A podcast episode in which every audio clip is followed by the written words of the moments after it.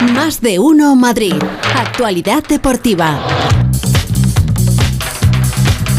Félix José Casillas, ¿tú sabes qué, qué son las banderitas madrileñas? ¡Oh, qué ricas! Hola, ¿qué tal? ¿Las banderitas o las banderillas? Las banderitas. Banderitas, Banderitas. pero tiene que ver con banderillas, es algo así. Esto ¿no? tiene que ver ¿No? con un postre. La repostería. Ah, entonces no. Sí, por el 2 de mayo.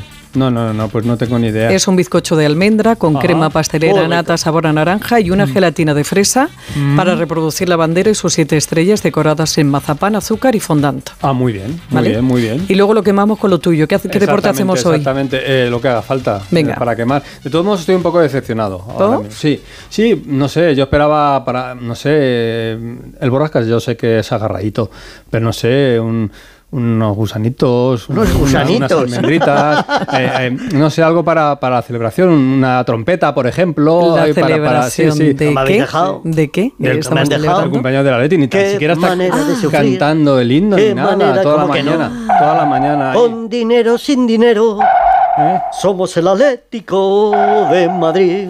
Bueno, 120 años que cumple hoy el Atleti. Hay fiesta en el Metropolitano a partir de las 7 y media. No están para fiestas en la zona de la Castellana hoy, porque después de ese 4-2 ayer frente Oh. al Girona y la derrota del equipo de baloncesto también en la Euroliga contra el Partizan. Va la noche. Triple en el último segundo. Se no fue fue sin una noche, ayer Florentino a la no cama. fue una noche buena para, para el Real Madrid. Tanto que le preguntó Fernando Burgos a Carlo Ancelotti si había sido una de sus peores jornadas esa derrota frente al conjunto Gironi. Y la verdad es que Ancelotti No. pues, mm, sacó el látigo a su manera, eh, pero sí que sacó un recadito para su plantilla. Una noche dura porque cuando tú pierdes un partido así, tiene que ser una noche dura. El partido ha sido a nivel defensivo malo. La, la llave del partido ha sido ahí.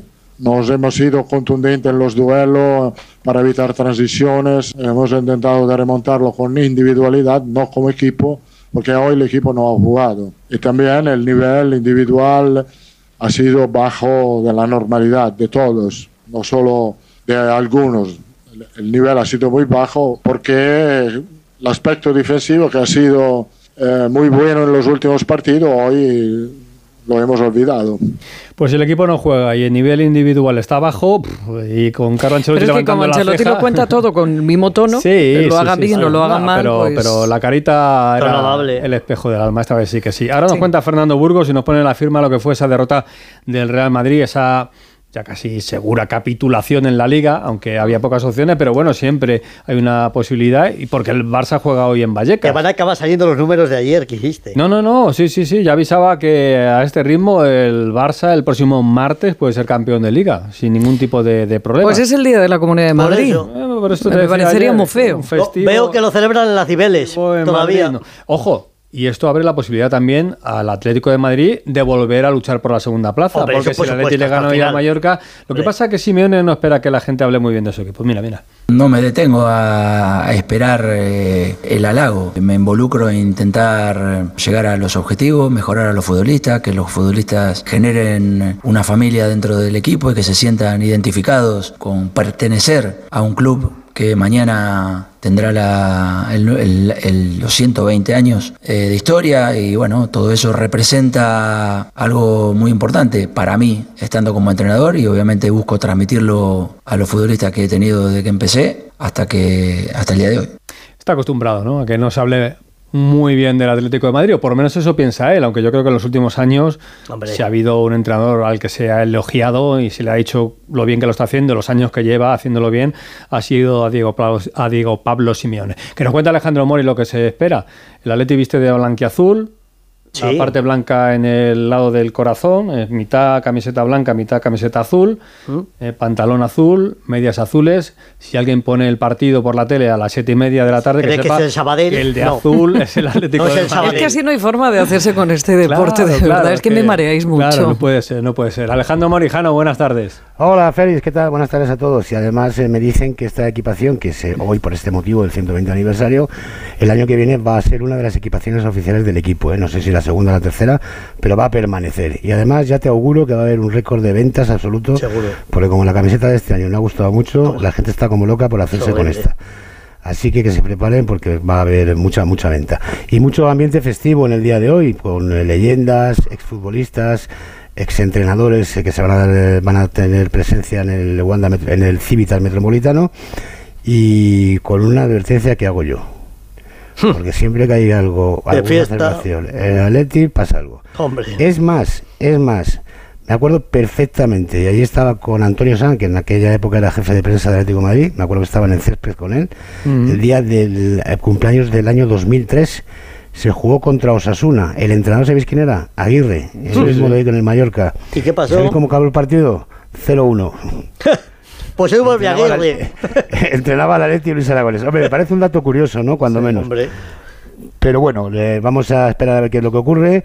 60.000 banderas en la grada, eh, ambiente festivo y problemas para el Atleti. Es verdad que el Mallorca viene con un buen colchón de puntos, con las bajas de Galarreta y Raillo por sanción, pero ojo con el Atleti porque ayer ya informábamos de la baja de Oblak con esa contractura cervical, así que se le han complicado las cosas a Atleti en los últimos dos días.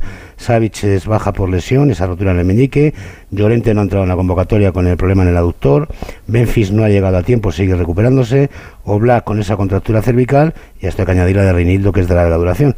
Así que Gerbich va a estar hoy en la portería y yo creo que Bissell va a estar en el eje de- central de la defensa junto con Jiménez y Hermoso y me da la sensación de que no van a arriesgar con Coqui, con Dobia va a estar en el centro del campo, así que vamos a dar este equipo, Oblak, Jiménez, Bissell, Hermoso, Nahuel Molina y Carrasco en los carriles, con Dobia, De Paul y Lemar en el centro del campo y arriba Grisman y Correa, todo preparado para que haya una fiesta, a ver si el Atleti consigue hoy la victoria, Pita Pulido Santana, el canario de 39 años, y en el bar va a estar Medie Jiménez. Y, por cierto, ya sabéis, también lo contábamos anoche, que el Atleti ha tenido el detalle ante la ausencia de respuesta del Barcelona a lo que ocurrió con Conrad, el aficionado al que se le despojó de su bandera y de su camiseta para poder ver el partido, de invitarle a él y a su mujer, pagarle el avión, el hotel, y evidentemente va a estar hoy pudiendo desplegar su bandera en su estadio. Gracias, Jano. Besico. Adiós. a todos. Adiós, adiós. Le contaba antes al Borrasca fuera de antena que el Atleti se fundó en la calle de la Cruz, en el Muy barrio de las la Letras, muy cerquita del Callejón del Gato. Sí. ¿eh? Así que muy cerquita, ahora hay una tienda allí que se llama Capa Seseña. Qué bonita las capas, ¿eh? la capa en Madrid se llevaba mucho antes, ahora ya no tanto, pero bueno, ¿eh? por si acaso. Pues están los días como para ponerse una capa. Una capita y nos tapamos. Que mm, Iraola, técnico del Rayo Vallecano, o del césped. Había que preguntarle, juega contra el Barça. ¿Le ha ¿Cómo está preguntado por el jardinero? Claro, no, como por el césped Ah. de Vallecas, que cómo está el césped en Vallecas. Bueno, al final las medidas las sabemos todos antes de empezar la temporada, no cambian, no nos deja la, la competición cambiarlas de un partido a otro, tienen que ser siempre las, las mismas y ahí pues ya te digo que ni el césped ni, ni las medidas van a, van a suponer ningún problema. ¿no? Eh, lo que estamos centrados en es en la dificultad que nos plantean ellos, eso es lo que, lo que nos preocupa. Estaba dentro del césped, ¿no? Estaba, estaba metido en la, en la cueva. Eh, a las 10 de la noche el partido, ¿eh? O sea que eh, con tranquilidad, pero todo preparado, no va a haber sol, el césped en condiciones, las medidas del Estadio Vallecas son las que son, las conoce Claro, todo el mundo. podemos ampliarlo. Y ahí tiene que jugar todo el mundo y vamos a ver qué tal lo hace el Rayo Vallecano. Hombre, estaría bien. Por el bien de la liga, que dicen algunos, y por el bien del Rayo Vallecano, que consiga ya esos puntos que necesita para estar tranquilitos y ya disfrutar del resto de temporada. Raúl, Granado, ¿qué tal? Buenas tardes. ¿Qué tal chicos? Buenas tardes. Hombre, yo si fuera Iraola no estaría tranquilo, ¿eh? Porque, o sea, si fuera Xavi, porque desde que Iraola es entrenador del Rayo Vallecano y en Primera División, el Rayo no ha perdido con el Barça. La temporada pasada le ganó los dos partidos. De hecho, el segundo de ellos significó la destitución de Ronald Koeman como entrenador del Fútbol Club Barcelona y en el de esta temporada, que fue en la primera jornada, el Rayo empató en el Camp Nou, sacó un punto. Así que bueno, evidentemente en el Rayo saben que va a ser eh, un partido muy complicado y que lo normal es que gane el líder, pero sobre todo lo que van a intentar es eh, marcarle gol, porque es que al Barça le han metido nueve goles en las 30 jornadas de liga que llevamos hasta ahora. Es un dato increíble en el que se centró ayer mucho Iraola y sorprendió un poco eh, esa declaración de Xavi en la rueda de prensa diciendo que Vallecas es un campo en el que no se puede competir, eh, aludiendo a las medidas de- del campo. Bueno, el campo es como es, lo sabe todo el mundo y que yo sepa, cada 15 días pasa un equipo por allí y compite, así que el Barça pues hoy eh, debería hacer lo mismo. En lo meramente deportivo para el Rayo, hay una baja muy importante que es la de Santi Comesaña en el centro del campo, que vio la quinta tarjeta amarilla frente a la Real y que por tanto no va a poder ser titular, pero eso sí, va a recuperar tanto a Catena como a Álvaro García, que los dos cumplieron ciclo de sanción frente a la Real Sociedad y que van a poder estar en el once titular y lo van a estar. Y la duda es quién va a ocupar la posición en la punta del ataque, si Sergio Camello o Raúl de Tomás. Yo apuesto por Sergio Camello, el futbolista cedido por el Atlético de Madrid, que va a volver a la titularidad. Y se espera buen ambiente, a pesar de que sea un día entre semana y que sea a las 10 de la noche. Eh, los abonados están respondiendo y mucho durante todo el año. Las entradas para el público en general todavía quedan a la venta entre 60 y 250 euros. No está nada mal. Gracias, Raúl. Besitos, adiós, adiós, adiós. Los pajaritos de, fondo y en Vallecas siempre pasa lo mismo. El que gana no se queja, el que pierde siempre dice, es que el campo del Rayo es muy complicado. Yo no lo entiendo. pero bueno, es lo de... Porque el campo tiene unas dimensiones que son reglamentarias, son reglamentarias, correcto. Pues entonces, what is the problem, please? Ninguno, no hay problema. No guachis de guachis, guachis, guachis, claro, guachis de problem. Please. Problemas, problemas tienen Getafe y Almería, que juegan a las siete y media en el Coliseum, ¿eh? campo grande y con sol además a esa hora. Alberto, ¿qué tal? Fernández, muy buenas.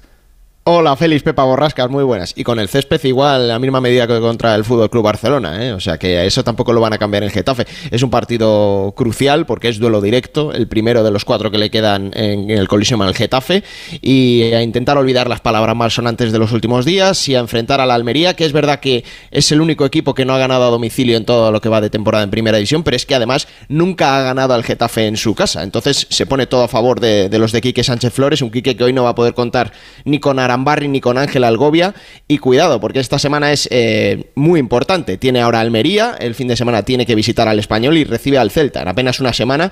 Y la cuestión importante y que preocupa al Geta es que tiene ocho apercibidos. Cinco de ellos seguramente estén en el once inicial. Los tres atacantes, Munir, Borja Mayoral y Enes Unal. Pues perder a tres piezas de una atacada sería, sería bastante duro, así que el Getafe también tendrá que manejar esa situación. Va a haber recibimiento de la afición al equipo antes a su llegada al bus al colisión, así que partido importante que vamos a tener hoy al sur de la Comunidad de Madrid. Todo en el Radio Estadio a partir de las 7 y 20 de la tarde. Y dejo para la final a Fernando Burgos, que tendrá cosas que decirnos oh. de la firma de ayer, de esa derrota del Real Madrid en Girona y sobre todo de ese malísimo partido que hizo el Real Madrid en la parte defensiva, porque si vemos el principio del partido, pues el Madrid tocaba, oyendo y llegaba. El radio está decía, están jugando bien. Incluso llovía en, Girona. Sí, mucho creo. Sí, sí, sí. Burgos, ¿qué tal? Buenas tardes. Buenas tardes, merece el Madrid ir en el furgón de cola de este insigne programa. Lo merece. Porque fue deplorable defensivamente hablando el partido ayer del Madrid. Deplorable. Yo no recuerdo un partido defensivo tan malo, individual y colectivamente. Dijo Ancelotti también al final del partido, no tuvimos compromiso defensivo. Con compromiso defensivo, este equipo, mi equipo, le gana a cualquiera. A cualquiera en el mundo sin compromiso defensivo nos gana cualquiera. No es un cualquiera el Girona de Mitchell, no es un cualquiera, pero ayer el Tati Castellanos, 10 años y un día después del póker de Lewandowski en el Westfalen Stadium de Dortmund, hizo lo mismo. Es que se salvan muy pocos, muy pocos. Sí, es verdad, fue esperanzador el comienzo. Y si ves las estadísticas, 72% de posesión, ¿para qué sirvió? 18 remates, ¿para qué? 3 a puertas, o sea, hizo Gachaniga una parada, le lanzaron al Madrid 13 disparos, 5 a puerta, 4 gol, hizo una paradita Lunin, que se ha convertido desgraciadamente en un portero invisible, y por primera vez esta temporada al Madrid le hicieron 4 goles.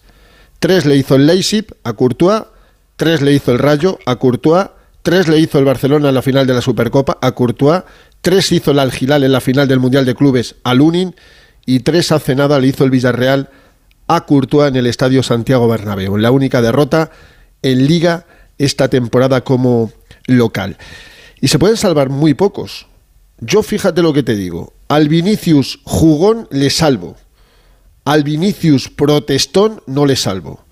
Sigo pensando que no fue un problema de faltas. El Madrid hizo seis, el Girona siete. No fue un problema. Fue un problema de que los jugadores del Girona sacaron del partido con provocaciones a Vini que entró a todos los trapos, al de Tati Castellanos, al de Arnau, al de Santi Bueno, al de Oriol Romeu, entró a todos los trapos, parecía un novillo. Y así pasó. Vio la amarilla, la novena, cuarta del segundo ciclo, tuvo que ser expulsado, porque Iglesias Villanueva lo hizo horroroso, como tuvo que ser expulsado por agresión a Vini Arnau Martínez, el lateral derecho del Girona, que dicen ha firmado por el Atlético de Madrid para la próxima temporada. ¿Y qué rescato? Es que no se rescata absolutamente nada. Capitulación. ¿Han claudicado? ¿Han arrojado ya la toalla? Sí, sí y sí. Quedan cuatro partidos, esperemos, la final de la Copa del Rey, las semifinales frente al City y ojalá la final de Estambul y no hay más chicos en el horizonte del Real Madrid. Pero les pueden pintar la cara en otro partido de liga porque ayer hubo alguno que fue y salió, fue a Girona y salió a Girona absolutamente a pasearse. Y dos apuntes más. Que rulen las banderitas madrileñas, Pepa, que rulen. Sí. Felicidades al Atlético de Madrid, muchas felicidades. Ah, y si lo que pasó en el Camp Nou, en la grada y en el campo, ocurre en el Bernabéu, ya habrían habido 20 comunicados de Gilmarín y compañía. Solo espero uno para denunciar lo que pasó en la grada y el clarísimo penalti de Busquets. No he escuchado al Atlético de Madrid. Guay, ¿por qué? I don't know. Adiós, Burgos. Goodbye. Besito. Pues chao, debe- chao. Mira, hoy es el día del ruido. Yo creo que debería de hacerse una, ¿Una qué? una prueba como Pepa, que dicen que no está sorda. Me he hecho un audímetro. Yo no sé- Audiometri- No, audiometría. Yo no sé dónde habrá ido, a qué especialista. Oye, mira, perdóname, Pero, pero vamos a ver, es que.